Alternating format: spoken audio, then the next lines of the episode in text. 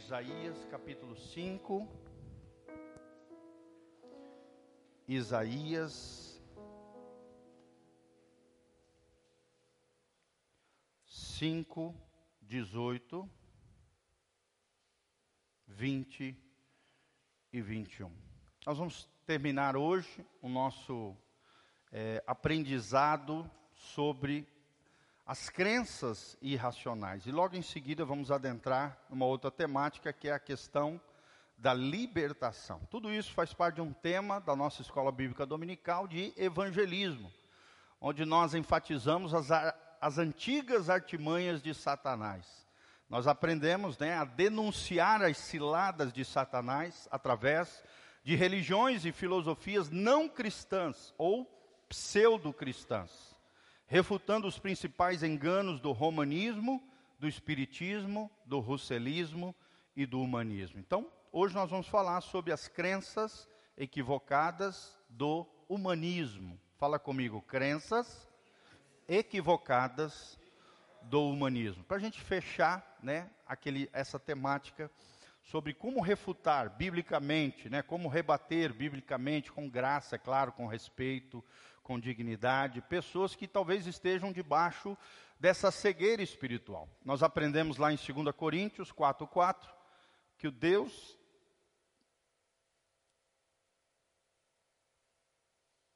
Isso, que o Deus desse século tem cegado o entendimento das pessoas para que não resplandeça a luz do evangelho. Fala comigo, Deus deste século, o diabo tem cegado o entendimento das pessoas para que não resplandeça a luz do Evangelho. Então nós vamos entender um pouquinho sobre o humanismo e o que, que, o que de mal né, o humanismo traz ao desviar o coração das pessoas do verdadeiro Deus. Sempre lembrando que toda seita, heresia, religião ou doutrina errada ele tem o propósito de desviar o coração do ser humano, cegar o coração e a mente do homem para o verdadeiro Deus. Essa é a antiga artimanha de Satanás. Fala comigo, a antiga artimanha do inimigo é desviar o coração do homem do verdadeiro Deus. Então isso é antigo, gente, não é de hoje. É claro que hoje o humanismo está muito mais propagado, né? principalmente a partir de 1915, nós vemos uma troca nas universidades, principalmente de professores que eram cristãos, que tinham origem cristã, por professores que não eram cristãos, ateus ou agnósticos. Essa troca dos professores fez com que uma nova geração de alunos influenciadores propagassem o humanismo, o agnosticismo e o ateísmo. O ateísmo é a crença de que Deus não existe. O agnosticismo é a crença que talvez Deus exista, mas ele é desconhecido, eu não consigo compreendê-lo, então melhor deixar ele para lá. E aí a pessoa vive como, na prática, como um ateu, como se Deus não existisse. Ok? E o humanismo são filosofias erradas que exaltam o homem, que colocam o homem no centro e tiram Deus do centro do coração e da vida das pessoas. Olha o que diz Isaías 5, 18, 20 a 21. Nós vamos falar principalmente da nova era, tá? Um movimento chamado nova era. Isaías 5, 18, 20 a 21 diz assim: Ai dos que puxam para si a iniquidade com cordas de injustiça e de pecado como tirantes de carro. E dizem, 19: Apressem-se, Deus, leve a cabo a sua obra, para que a vejamos e aproximem-se e manifestem-se o conselho do Santo de Israel, para que o conheçamos. Ai do que, dos que ao mal chamam bem, e ao bem chamam mal, que fazem da escuridade luz e da luz escuridade Põe o amargo por doce e o doce por amargo. Ai dos que são sábios a seus próprios olhos e prudentes ao seu próprio conceito. Olha só esse alerta profético, sempre lembrando que Isaías é o chamado profeta messiânico, Aqui no quinto capítulo, ele está puxando a orelha do povo de Israel, que naquela época estava se extraviando do bom caminho de Deus, da lei do Senhor, da Torá, do Pentateuco, da lei dos profetas, estavam tomando, né, se infectando, se intoxicando com teorias, vãs filosofias, ensinamentos das nações ao seu derredor. Estavam se contaminando, gente. E hoje também, infelizmente, nós vemos muitos, cristãos, muitas pessoas, às vezes até dentro das igrejas, quando a gente está atendendo no gabinete pastoral, nós vemos muitas pessoas infectadas com a nova era e com o humanismo, cheias de si, como diz aqui, que trocaram o bem e chamaram o bem de mal, e o mal chamaram de bem, chamaram a escuridade de luz e a luz de escuridade colocam como amargo aquilo que é doce e doce como amargo. E no 21 ele fecha aqui de forma esplendorosa, dizendo: Ai daqueles que são sábios aos seus próprios olhos e prudentes em seu próprio conceito. Né? Aquela pessoa que se acha, aquela pessoa que se diviniza, aquela pessoa que se acha melhor do que Deus, ou então faz de Deus, cria um Deus na sua cabeça segundo a sua imagem e a sua semelhança. Tem muita gente assim, gente, inclusive dentro das igrejas. E esse tipo de gente dá muito trabalho para os pastores. Por quê? Porque na cabeça deles acham que sabe mais do que a gente. Nós ficamos anos, gente, estudando teologia. Eu, pelo menos cinco anos, aos pés de grandes homens e mulheres de Deus, estudando. Eu vivo estudando, continuo estudando até hoje. Foram, não estou falando isso para me achar, gente, tá? Jamais. Mas só para vocês verem que a posição de pastor é uma coisa muito séria. Foram 12 anos só na faculdade. 12 anos estudando. Para trazer esse conhecimento de graça, de Bíblia, de capacidade nas várias áreas, irmãos. Não para me promover, não, é para a glória de Deus, é para que Deus seja exaltado. Amém? Nós estamos numa igreja cristocêntrica, nós estamos onde Cristo é exaltado. O homem não é nada, Cristo é tudo, e se nós temos valor é porque Cristo nos deu esse valor. E é tremendo isso, que Cristo seja exaltado através dessa palavra. Amém? Que você tire do seu coração as contaminações do humanismo. Esse movimento, o que é o humanismo, gente? O humanismo é um sistema filosófico mundano principalmente no nosso tempo, no mundo ocidental, ele é proeminente no mundo ocidental, ou seja, do Meio Oriente para cá, América, Europa, Norte da África, ali por diante, né? um mundo ocidental, e ele coloca o homem no centro de todas as coisas e tenta excluir a ideia da existência de um Deus pessoal. Fala comigo, ele propõe excluir a ideia de um Deus pessoal. Olha a montoeira de livros de autoajuda que tem hoje. Sim ou não, gente? Claro que alguns livros não tem nada demais, né? Mas tem livros que tem, estão cheios de doutrinas orientais, doutrinas humanísticas, doutrinas filosóficas perniciosas, que têm corrompido e desviado o coração do ser humano, do verdadeiro Deus pessoal. Fala comigo, meu Deus é um Deus pessoal. Quem aqui já teve alguma experiência com Deus? Levanta a mão. Você orou e as coisas aconteceram. Você pediu para Deus e Deus realizou na tua vida. Isso mostra que Deus é um Deus pessoal. Deus não é uma força, uma energia, uma, né, uma, nada disso. Deus não é, Deus é uma pessoa, gente. Por mais que nós não o vemos, nós o sentimos no nosso coração e não apenas o sentimos, o vemos agindo na nossa vida. Sim ou não? Sim. É um Deus invisível, porém real. É um Deus pessoal. E o humanismo, ele tira Deus do centro do coração do homem e coloca o homem como centro do universo. Esse movimento já é antigo, é desde lá dos gregos, nós vemos esse movimento com o rompimento do misticismo e da religiosidade dos gregos e o início do movimento filosófico. Houve essa cisão entre as lendas e os mitos dos deuses e a filosofia grega. A partir daí, isso contaminou todo o mundo ocidental. Depois os romanos, depois as outras nações da Europa. A Europa veio para a América, assim por diante. Até hoje, nós vemos todo esse movimento de tentar tirar Deus do centro, de destruir a ideia do Deus pessoal e colocar no coração do homem que ele é o centro de todas as coisas.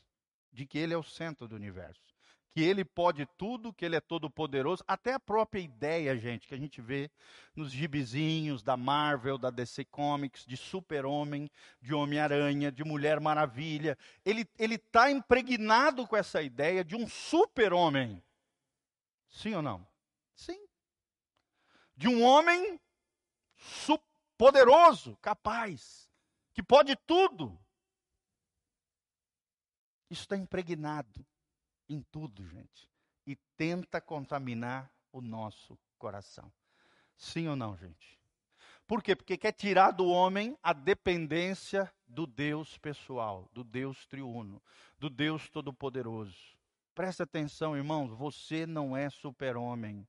Presta atenção, mulheres, tire da sua cabeça esse mito de que você é super-mãe, de que você é super-esposa, de que você é super-mulher. Você não é super de nada. Você é apenas mulher, você é apenas homem, você é apenas ser humano, amém? Você é apenas um vaso de barro cujo Deus Todo-Poderoso colocou sobre nós um tesouro extraordinário que se chama Espírito Santo. E no centro do nosso coração tem que estar quem, gente? O eu? O ego? Você mesmo? Qualquer coisa desse mundo? Ou Deus? Deus. Então, o humanismo é isso. É um sistema filosófico mundano no nosso tempo, mas essa ideia já é antiga.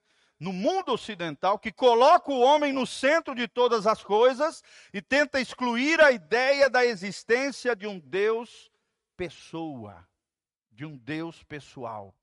Quando não consegue, o seu papel é reduzir Deus ao status de servidor do homem. Olha só. Se ele não consegue destruir a ideia de Deus, ele tenta colocar o Deus como se fosse nós fôssemos os senhores e Deus fosse o nosso servo. Isso nós vemos muito através, principalmente, do positivismo e do movimento do pensamento positivo. Essa questão de, é, é, de essa oração como se você estivesse mandando em Deus. Irmão, ninguém aqui manda em Deus. É Deus que manda em nós. Amém? Você pode rogar ao Pai para que ele faça tal coisa. Você pode mandar nos anjos, mas jamais você pode mandar em Deus. Amém? A Bíblia diz que os anjos são ministradores, está lá em Hebreus 1,12. Eles são ministros daqueles que vão herdar a salvação. Os anjos, nós podemos dar um comando. Mas a Deus nós temos que rogar, pedir, clamar e orar.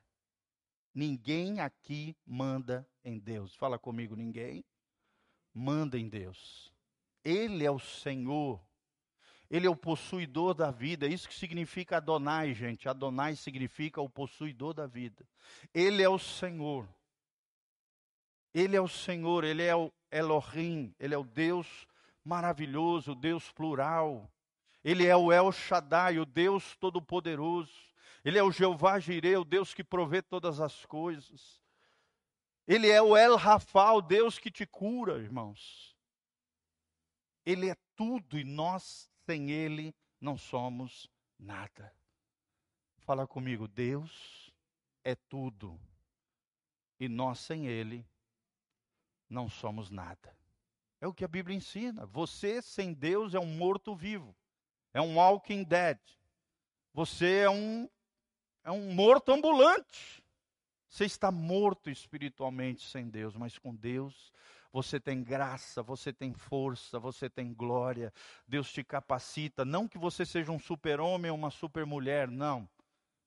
É Deus quem te dá poder, graça e glória. Amém? Glória a Deus. Eu acho lindo quando Paulo fala lá em Coríntios. Ele diz assim: Eu sou o que sou pela graça de Deus.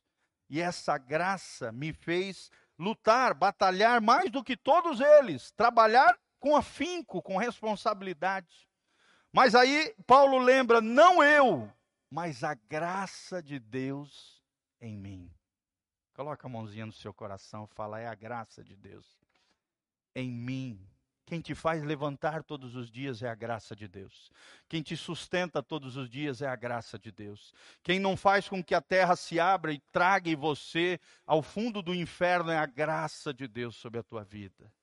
Se não fosse a graça de Deus, nós estaríamos perdidos, irmãos. Então é isso que o diabo tenta fazer através do humanismo, reduzir Deus ao status de servidor do homem. E não é assim. Essa é uma grande mentira de Satanás.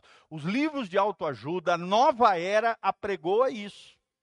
Você é o centro do universo, você é uma centelha divina, você é o próprio Deus, você tem todo o poder, você é um super-homem, todas as respostas para a sua vida estão em você. É isso que eles dizem. E aí o homem se frustra, porque chega à conclusão que ele não tem poder nenhum. Não estou dizendo que você não tenha dons, talentos, capacidades, né, habilidades. Não, todos nós temos. Amém? Ou você já nasce com, é inato, é o que Kant chamava de a priori, você já nasce com aquilo, já é hereditário, já é uma graça que Deus te deu desde o nascimento, ou então você vai desenvolvendo ao longo da tua vida Deus vai usando pessoas, circunstâncias, situações para forjar em você o propósito e a missão que Ele tem para a tua vida. Amém? Graças a Deus pelos nossos dons e talentos. Por exemplo, isso aqui tem habilidade de fazer um bolo delicioso.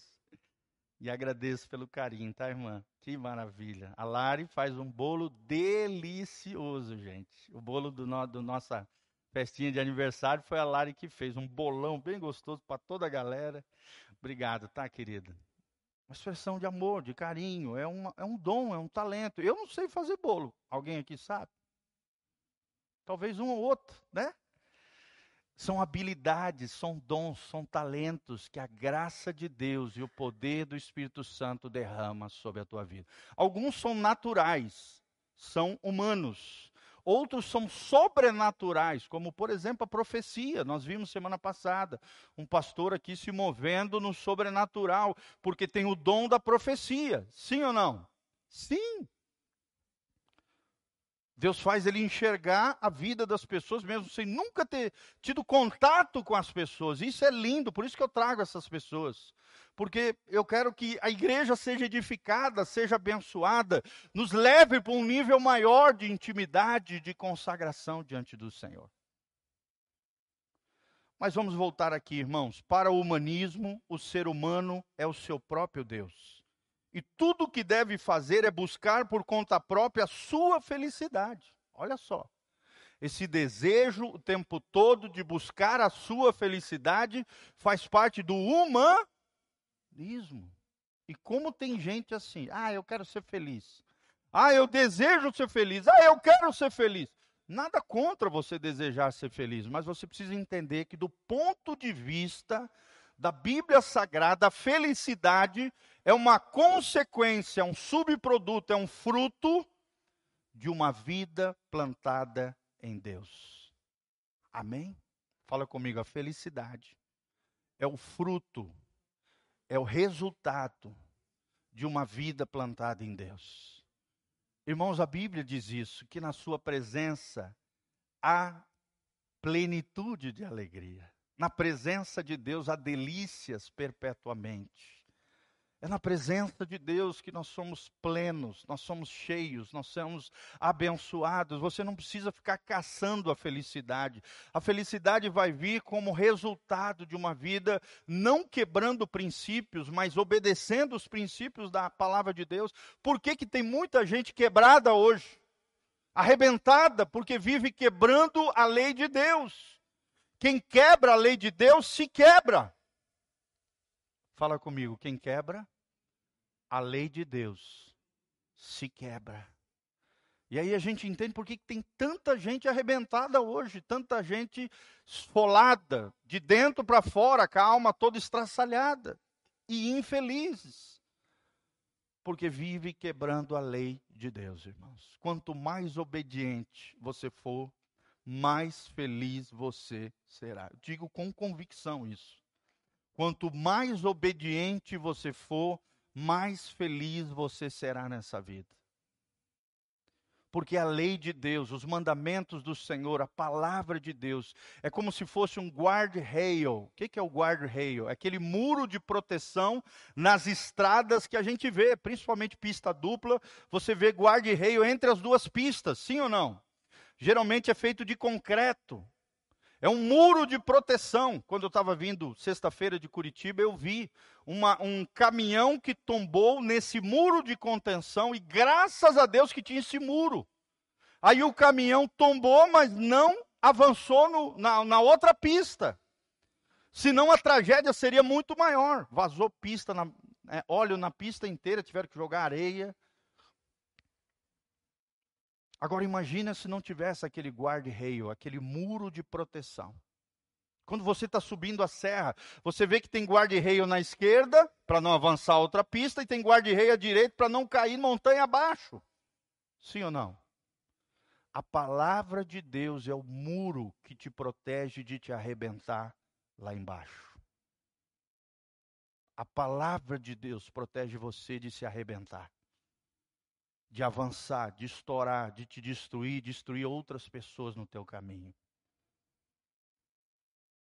Mas o humanismo não quer isso, ele quer buscar a sua própria felicidade. Não é uma felicidade coletiva, é uma felicidade egoísta. Não é uma felicidade altruísta, alter o outro, que pensa no outro, que pensa no coletivo, mas sim uma felicidade egoísta, apenas para si. Na verdade, é a busca do prazer pelo prazer, que seria uma conquistada nessa felicidade através do materialismo. É isso que ensina o humanismo. O humanismo ensina o materialismo. O que, é isso, pastor? É a busca dos bens materiais a fim de satisfazer o meu coração. E aí as pessoas se apegam ao bem, aos bens materiais. Também a busca sem limites do prazer pessoal e do esforço por uma sociedade justa. Você vê que é o homem tentando, né, de alguma maneira, construir um mundo de felicidade por si próprio, sem Deus. Esse é o humanismo. Amém? É legal ter coisas boas, gente. Você pode ter coisas boas, sim ou não? Todo mundo gosta de coisas boas, sim ou não? Você pode ter coisas boas, as coisas boas é que não podem ter você não podem ter o teu coração. Você pode ter um carro bom, claro, só aquele carro bom não pode virar um ídolo no seu coração. Uma vez eu me lembro, né, o Espírito Santo, uma experiência aqui com o Espírito Santo, eu tinha comprado um carro novinho, de repente a minha mulher estava aprendendo a dirigir, foi dar uma ré e pau no muro. E aí o todo homem, quando acontece isso, se enfurece. Sim ou não? Sim. Na hora o Espírito Santo falou: o que, que é mais importante, a sua esposa ou esse veículo? Aí eu me acalmei, ouvi a voz do Espírito Santo, falei: não. Aí fui lá, acudi ela. Em vez de dar uma bronca, um, né? Uma... A minha mulher detona a calota toda hora, gente. Pensa numa destruidora de calota. Hoje não, graças a Deus, anos melhorou, já está boa no volante, nunca mais bateu em nada. Glória a Deus. Mas, irmão, no começo foi uma complicação. Eu comprava a calotinha nova, ela pá, no meio fio, estava lá, calota toda regaçada, toda estraçalhada. Não aguentava trocar calota, irmão. Mas o que, que é mais importante? Uma calota de 30 reais ou o seu cônjuge? A paz na sua casa ou a briga e confusão por coisas fúteis, materiais que não valem nada. Você está me entendendo, irmão? Onde é que está a nossa escala de valores? O que, que é mais importante, as pessoas ou as coisas? No humanismo, as coisas são mais importantes que as pessoas. Por causa de 10, 20 reais se estraga uma amizade de anos. Porque os bens materiais estão acima das pessoas e das coisas. É a busca de um prazer egoísta. É o prazer pelo prazer. é apenas pensar em si, buscar a própria felicidade através do materialismo, do prazer sem limites, arrebentando princípios, estourando com pessoas, e também um esforço por uma sociedade justa sem Deus, tirando Deus do ar. O que, que os humanistas não sabem é que a natureza humana está corrompida pelo pecado. Sim ou não, gente? Sim, o homem não é bom. Não é bom por si próprio, gente. O homem sem Deus só faz coisas erradas. Sim ou não, gente? Sim. O homem sem Deus é, um, é uma carreta sem freio descendo a Serra do Mar. Se arrebenta e arrebenta todo mundo que está na frente. Né? Quem dirige aqui caminhão sabe, né? Uma carreta sem freio é uma tragédia móvel. Essa. Essa é a visão do ser humano sem Deus. Ele não tem freio. Ele sai se arrebentando e arrebentando todas as coisas ao seu redor. É o que diz Tito 1,15. Abra comigo aí, filhão, coloca lá, Tito 1,15. Então, nós aprendemos que não é possível mudar a humanidade sem mudar a natureza de cada homem. Milagre que só pode acontecer pelo novo nascimento em Cristo Jesus. O problema do homem é a, é a, natureza dele. A natureza dele natural é caída, é pecaminosa, é inclinada para o mal. É chamado de natureza adâmica, natureza caída, inclinação para o mal, ou Paulo chama de carne carnalidade. Fala, Tito 1,15, coloca lá para nós. Todas as coisas são puras para os puros, mas nada é puro para os contaminados e infiéis. Antes, o seu entendimento e consciência estão contaminados. Então, quer dizer, se você tem uma mente depravada, uma mente poluída, uma mente corrompida, tudo você vai ver como errado. Todo mundo não presta, mas na verdade o outro é um espelho de mim mesmo. Fala comigo, o outro é um espelho de mim mesmo. O ser humano tem isso, tem essa essa essa essa essa tem, geralmente ele faz isso, ele projeta no outro as suas próprias frustrações. Ele acha que o problema está no outro. Ele não consegue se enxergar no espelho, mas o outro é um espelho para mim mesmo. Se eu vejo só maldade nos outros, é porque o maldoso sou eu. Se eu vejo que o outro não presta, na verdade, quem não presta sou eu. Se eu vejo tudo maldade, impureza nos outros, é porque eu não estou me enxergando como pecador impuro e que preciso da graça, do perdão e da, do, da, da força de Deus sobre nós. Irmãos, todos nós somos pecadores, inclusive quem está aqui em cima do altar se não é a graça de Deus, se não é o sangue de Jesus, se não é o Espírito Santo agindo e operando na nossa vida, querido, todos nós já estaríamos fulminados. A Bíblia diz que as misericórdias do Senhor é a causa de nós não sermos consumidos. Olha que coisa tremenda. Fala comigo, é a graça, é a misericórdia do Senhor que faz com que eu e você não sejamos consumidos no primeiro pecado que nós realizarmos é porque Deus é longânimo, Deus é paciente, Deus é amoroso, Deus é o Deus da segunda chance. Deus é um Deus que faz nova todas as coisas. Se Deus não fosse gracioso, misericordioso, longânimo, todos nós estaríamos queimando no inferno agora. Sim ou não? É o que diz a Bíblia. Todos pecaram e carecem da glória e da graça de Deus. Não há um justo sequer. Todos se extraviaram, diz a Bíblia. Romanos capítulo 3. Só que o humanismo não diz isso. O humanismo diz que o homem é bonzinho, né? Que o homem pode todas as coisas, que o homem tem direito de ser feliz. Quando eu digo homem, é o ser humano, homem e mulher, humanidade. Os humanistas não sabem que essa natureza humana está corrompida que não há como mudar a humanidade sem mudar a natureza de cada homem. Que o milagre só pode acontecer através do novo nascimento em Cristo Jesus. João 3, 7. Coloca lá, filhão. João 3, 7, pode abrir aí na sua Bíblia também. João 3,7 é o grande segredo que Jesus ensina a Nicodemos. Nicodemos era um homem bom do ponto de vista moral, ético, era um grande judeu, fazia parte do Sinédrio, era um homem proeminente, importante, fazia tudo certinho, à luz da lei dos homens, ele fazia tudo e da lei de Deus também. Era um homem reverenciado pela sociedade, era um homem que hoje em dia nós falaríamos: nossa, esse cara é demais. Mas Jesus confronta Nicodemos dizendo que algo ainda faltava a esse homem. E olha o que a Bíblia diz, João 3,7: Não te maravilhes de ter dito, necessário vos é nascer de novo. Fala comigo, é necessário que o ser humano nasça de novo. Meu irmão, será que você já nasceu de novo? O novo nascimento também é conhecido como regeneração.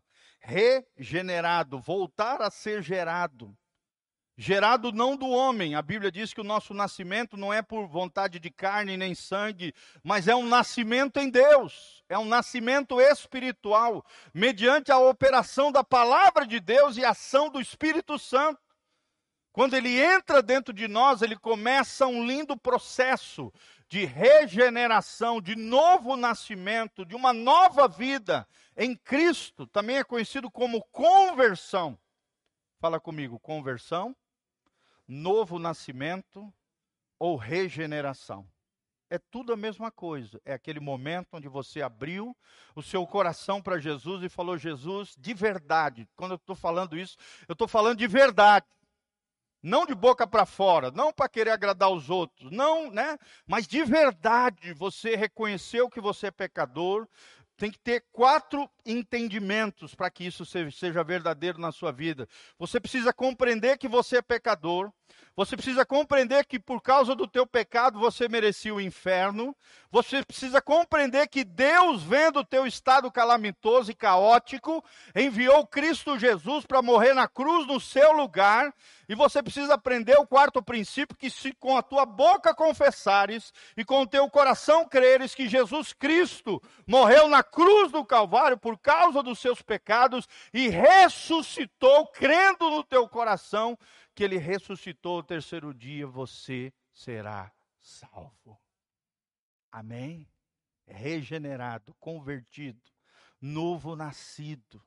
Necessário é que você nasça de novo. Vou repetir: não é possível mudar a humanidade sem mudar a natureza de cada homem. Milagre que só pode acontecer pelo novo nascimento em Cristo. Só Deus pode, nenhum homem pode fazer, por melhor mestre de sabedoria que seja, por melhor filósofo, por melhor, sei lá, terapeuta, psicólogo, seja o que for, professor, influenciador, é, é, digital, seja o que for, irmão. Nenhum ser humano pode produzir o novo nascimento. Só Deus pode mudar a natureza do homem. É daí que você vê, por exemplo, um cachaceiro que se embriaga, endoida, de repente ele tem um encontro com Jesus e nunca mais toca num copo de bebida alcoólica. Porque ele sabe que aquilo é sem freio. Aquilo leva ele à ruína e destruição. Uma drogadição, uma prostituição. A pessoa se liberta de pecados e coisas horríveis que ele fazia, porque Deus mudou verdadeiramente o seu coração. Amém? Quem tem um coração modificado por Deus aí? Levanta a mão e fala: Senhor, eu quero um novo coração. A Bíblia diz lá em Ezequiel que Deus vai tirar o coração de pedra e dar um novo coração de carne. Um coração semelhante ao de Jesus. Irmãos, eu quero ter um coração semelhante de Jesus. Um coração que vê a mulher dando uma ré, batendo no muro, e ouve a voz do Espírito Santo, o Espírito Santo fala: o que, é mais importante, o carro ou a mulher que eu te dei? E eu caí ali e falei: Senhor, a minha mulher vale mais do que esse muro. 300 reais para arrumar o um muro. Glória a Deus, aleluia. Mas a minha mulher vale mais do que 300 reais. Ela é a coisa mais preciosa que Deus me deu nesse mundo. Juntamente com os meus filhos, logo em seguida, na escala, escala de valores. Depois, meus amigos, irmãos queridos, a nossa igreja preciosa, amém? Mas ela é a coisa mais importante que Deus me deu nesse mundo.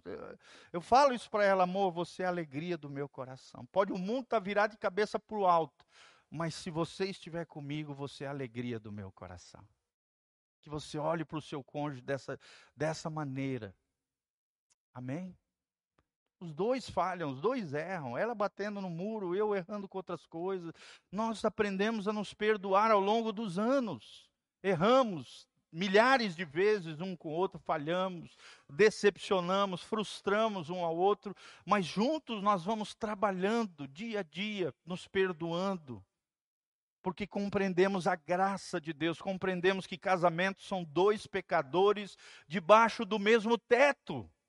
Amém?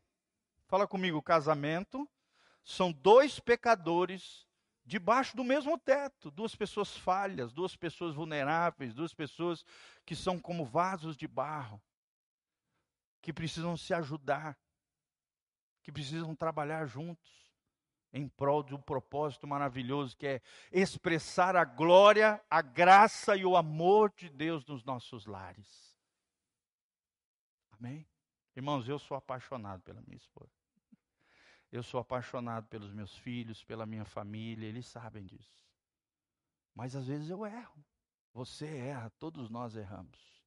Quem não aprendeu a arte de perdoar, não aprendeu a arte de amar. Vamos falar junto? Quem não aprendeu a arte de perdoar, não aprendeu a arte de amar. Glória a Deus. Eu achei lindo. Esse dia eu estava num congresso de pastores. E aí um dos ministros, que é na área de família, ele disse: amar, o amor é uma obra-prima realizada através de decisões diárias no seu coração.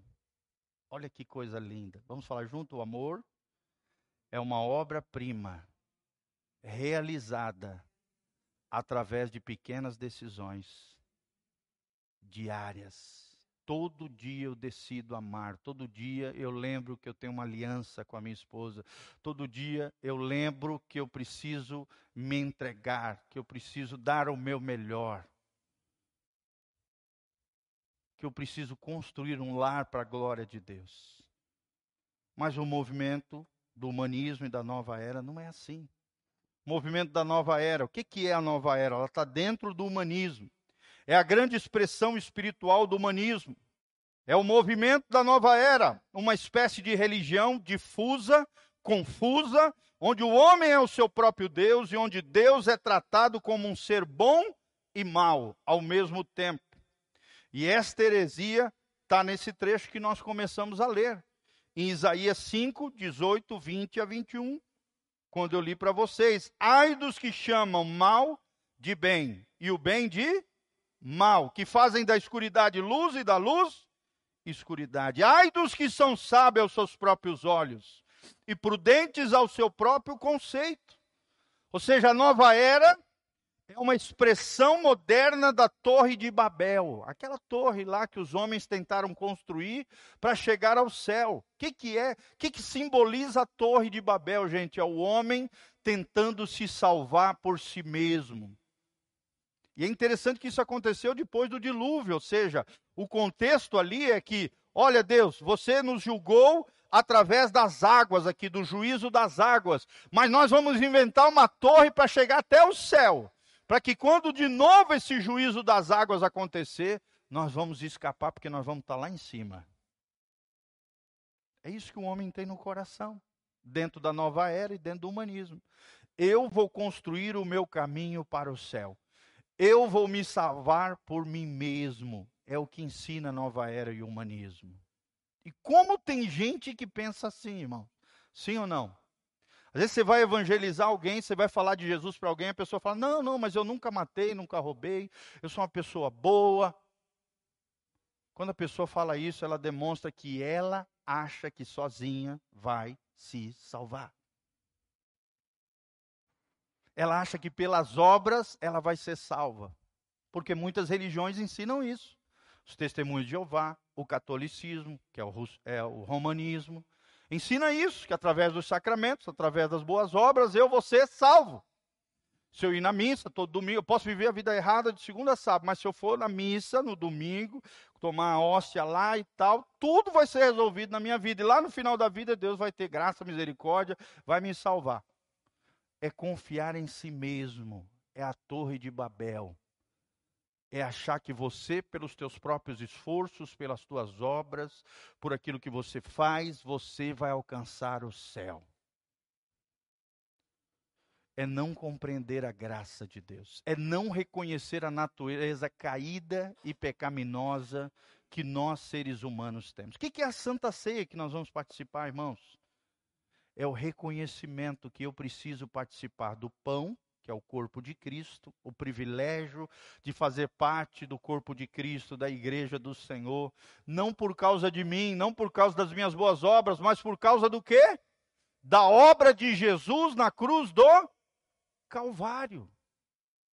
E o sangue ali, o suco de uva, simboliza o sangue. Eu não estou me salvando, não, mas o que me salva e o que me purifica é o sangue de Jesus derramado na cruz do Calvário, como propiciação, como perdão, como purificação dos meus pecados.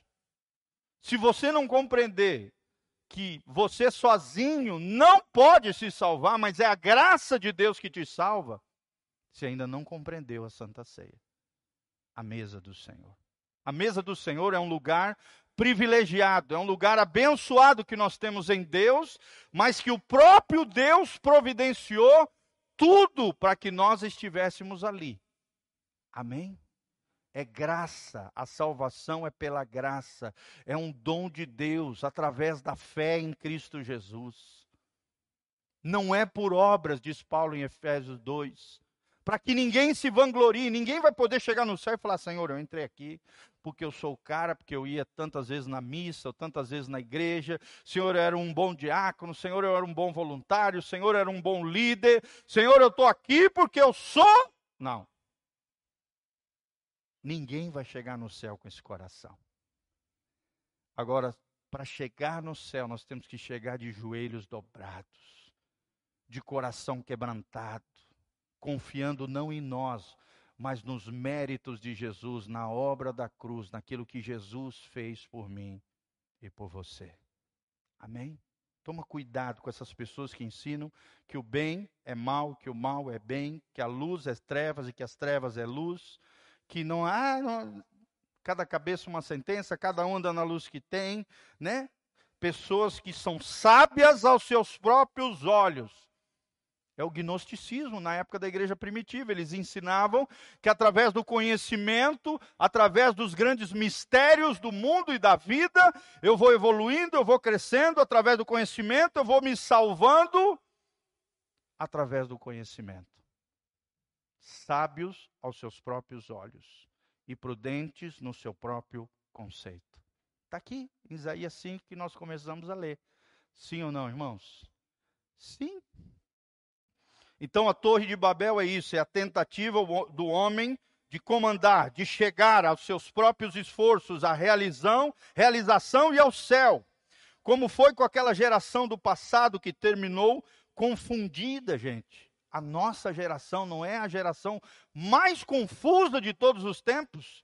Sim ou não, gente? Sim. O certo está tá sendo visto como errado e o errado está sendo visto como certo. O mal está se chamando de bem e o bem está se chamando de mal.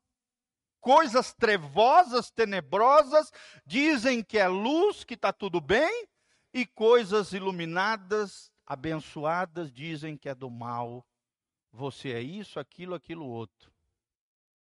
Sim ou não, gente? Nós somos mal vistos pela sociedade lá fora fundamentalistas, ortodoxos, radicais, desequilibrados, cafonas, caretas, sim ou não? Dogmáticos. É assim que eles nos chamam. Irmão, a palavra radical significa alguém que tem raiz, alguém que tem fundamento, quando a palavra de Deus é o nosso fundamento, nós temos raiz. Uma planta, uma árvore só consegue crescer para cima quando ela tem o mesmo para baixo de raízes profundas. Se você quer ser plantado em Deus, você precisa ter raízes profundas em Deus. E isso é feito através das disciplinas espirituais: a oração, a adoração, o jejum, a comunhão com os irmãos, o serviço aos santos e a, e a meditação na palavra. Vou repetir: adoração, oração, jejum, comunhão, serviço e meditação na palavra. Amém? É isso que te dá profundidade, raízes profundas em Deus. É o que diz o Salmo 1. O que, que a Bíblia diz? Que bem-aventurado é aquele que medita na lei do Senhor de dia e de noite. É como uma árvore plantada junto aos ribeiros da, das águas, cujas folhas não murcham, que dá fruta ao seu tempo e tudo o que ele fizer prosperará. Quem quer prosperar e dá um glória a Deus? A prosperidade bíblica é mediante a você construir raízes profundas em Deus. Uma árvore que prospera é uma árvore que tem raízes profundas em Deus. Quanto mais raízes, melhor é a árvore para cima. Se as raízes estão apodrecidas, a árvore está apodrecida. Se não tem raízes profundas, a árvore vai cair e desmoronar. Sim ou não? Sim. Então, ser radical é isso, é ter raízes, é ter uma vida bem fundamentada no Senhor. Assim será também essa geração totalmente confundida dos dias atuais, uma geração confundida. Assim será também com todos aqueles que negarem a palavra eterna de Deus para entregarem-se à soberba humana. Vou repetir toda essa geração confundida. Assim como foi a Torre de Babel, eles se confundiram, teve toda aquela confusão por causa que Deus alterou a língua deles. Até então eles tinham uma só língua e por terem uma só língua eles possuíam unidade de propósito, o propósito de se salvar, o propósito de chegarem ao céu, a, mediante seus próprios esforços. É o homem na tentativa dos seus próprios esforços e através das suas realizações de chegarem ao céu, de salvarem a si mesmo. Mas hoje nós vemos uma geração, como foi aquela, confundida, que abandonou e negou a palavra eterna de Deus para se entregarem à soberba humana. Amém? Que Deus nos livre disso, em nome de Jesus. Coloque-se de pé na presença do Senhor. Queremos chamar os irmãos que vão estar ministrando a Santa Ceia conosco. Essa palavra, irmãos, é para gerar quebrantamento no nosso coração. Vocês veem que as últimas três palavras que eu ministrei foram confrontando a soberba, o espírito de soberba que existe no nosso coração confrontando as estruturas de soberba. Ministrei três palavras sobre esse assunto, gente, porque é uma, é uma luta para todos nós. Você bobear, você está tomado pelo orgulho e pela presunção. É humanismo. Mas quanto mais você chega aos pés da cruz, mais quebrantado, mais humilde, você se coloca diante de Deus. Amém? Feche os seus olhos. Coloque a mão no seu coração para que nós possamos participar da Santa Ceia do Senhor. Pai, nós estamos aqui na tua presença gloriosa. Ó Deus, nós nos entregamos totalmente ao Senhor. Aprendemos hoje sobre as crenças equivocadas do humanismo, da nova era. Ó Deus, que tem se infiltrado por todos os lados do mundo ocidental, inclusive dentro da tua igreja. Muitas vezes, ó Deus, porque pastores se acovardam, não são preparados ou são temerosos de pregar a tua palavra, mas a tua palavra diz que nós, igreja do Senhor, somos colunas e baluartes da verdade. Senhor, nos ajude, ó Deus, a sermos fiéis nesse lugar. Sermos uma igreja cristocêntrica, sermos uma igreja bíblica, uma igreja que não tenha medo de falar qualquer assunto Ó Deus, que seja importante ao coração dos nossos irmãos. Senhor, tira todo humanismo do nosso coração, tira, Deus, todo hedonismo, todo materialismo, que é colocar os bens materiais em detrimento das pessoas.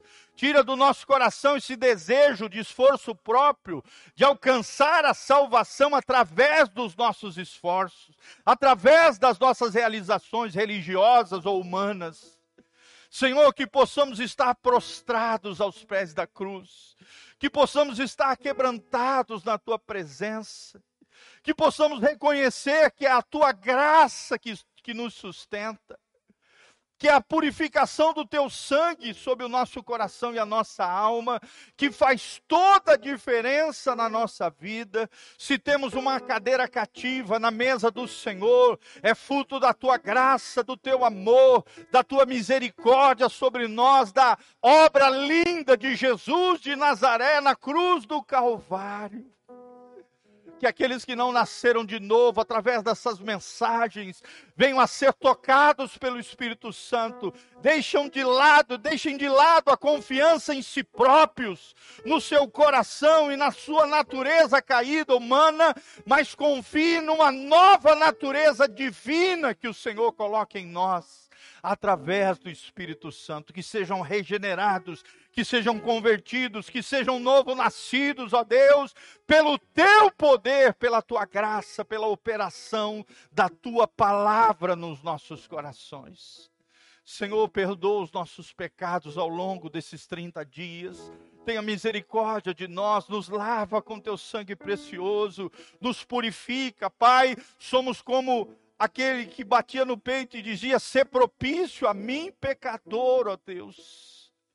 Oh Deus, o publicano que batia no peito, o, o, o, o, fariseu se achava melhor do que o seu irmão, dizia: Eu não sou como aquele pecador, mas o publicano batia no peito como pecador e dizia: Ser propício, me perdoa, Jesus, perdoa.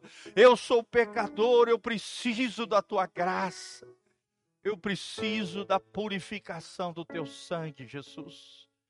Tenha misericórdia de nós, nos lava com teu sangue precioso. É o que nós te pedimos de todo o coração. E aí então, de fé em fé, de glória em glória, tomando posse da nossa posição de filhos, vamos participar juntos da mesa do Senhor, da Santa Ceia nesse lugar. Amém? Abra a palavra de Deus, 1 Coríntios 11, 23. Eu vou apenas ler o texto. Nós já ministramos a palavra ao seu coração. Lembre-se: o humanismo é a tentativa do homem de colocar o homem no centro do universo de todas as coisas e tirar Deus do seu coração. É a artimanha de Satanás de desviar o teu coração de Deus e destruir a ideia e o conceito de Deus como pessoa. Ou então tentar gerar uma ideia de Deus como se ele fosse servo, subserviente nosso. E não é assim que ensina a palavra. Ele é o Senhor, ele é o Salvador. Ele é o dono do ouro e da prata, ele é o criador dos céus e da terra. Nós lemos no início é que do Senhor é a terra e tudo que nela é há Toda a plenitude da terra, toda a criação pertence ao Senhor, inclusive eu e você. Nós não somos donos nem de nós mesmos. Sim ou não, gente? Nem o corpo que você carrega é teu. Pertence ao Senhor Jesus, foi comprado pelo sangue precioso de Nem o fôlego de vida que você respira é seu, é graça divina sobre a tua vida. E a cada manhã as misericórdias do Senhor se renovam sobre a nossa vida. Amém? Leia comigo 1 Coríntios 11, 23. Porque aquilo que recebi do Senhor, isso também vos entreguei. Que o Senhor Jesus, na noite em que foi traído, tomou pão e, tendo dado graças, o partiu e disse: Isto é o meu corpo que é dado por vós. Fazei isto em memória de mim. Pois, semelhante modo, também, depois de haver ceado, tomou também o cálice, dizendo: este cálice, a nova aliança, é o novo testamento, é o novo pacto do meu sangue. Fazer isso todas as vezes que o beberdes em memória de mim. Porque todas as vezes que comerdes deste pão e beberdes o cálice, anunciais a morte do Senhor até que ele venha. Por isso, aquele que comer o pão ou beber o cálice do Senhor indignamente será réu do corpo e do sangue do Senhor. Examine-se, pois, o homem a si mesmo, e assim coma do pão e beba do cálice, pois quem come e bebe sem discernimento, sem entendimento do corpo de Cristo, da obra da cruz, de quão pecadores nós somos, come e bebe juízo para si. Amém? Estenda suas mãos aqui à frente. Vamos abençoar os elementos que serão utilizados hoje diante do Senhor. Estenda suas mãos, Pai, no nome de Jesus. Nós abençoamos o cálice, abençoamos o pão, ó Deus, as porções serão utilizadas na vida de cada um dos meus irmãos. Derrama a tua graça, a tua glória sobre cada um deles. Todos nós somos pecadores, carecemos da tua graça e da tua glória, Pai. Reconhecemos nossos erros e falhas, por isso nos chegamos de joelhos dobrados, prostrados aos pés da cruz, declarando que Jesus é o nosso Senhor, que o sangue de Jesus nos purifica de todo pecado, que sob o seu corpo foram colocados os meus pecados, as minhas iniquidades, as maldições, as minhas enfermidades, o castigo que nos traz a paz estava sobre ele, pelas suas pisaduras nós fomos sarados. Senhor, abençoe as porções, derrama a tua graça, a tua glória e abençoa o teu povo que irá ceiar conosco nesta manhã diante da tua presença, em nome de Jesus. Atraia, Pai, pessoas a este lugar, envia os teus anjos, usa o teu povo, Pai, a fim de trazer pessoas a este lugar, que possamos encher esta casa de homens e mulheres que reconhecem que são pecadores que se estão aqui é fruto da tua graça e da tua misericórdia, e o que o teu sangue precioso nos purifica de todo o pecado. Te agradecemos de todo o coração Pode ir lá servirem os nossos amados irmãos.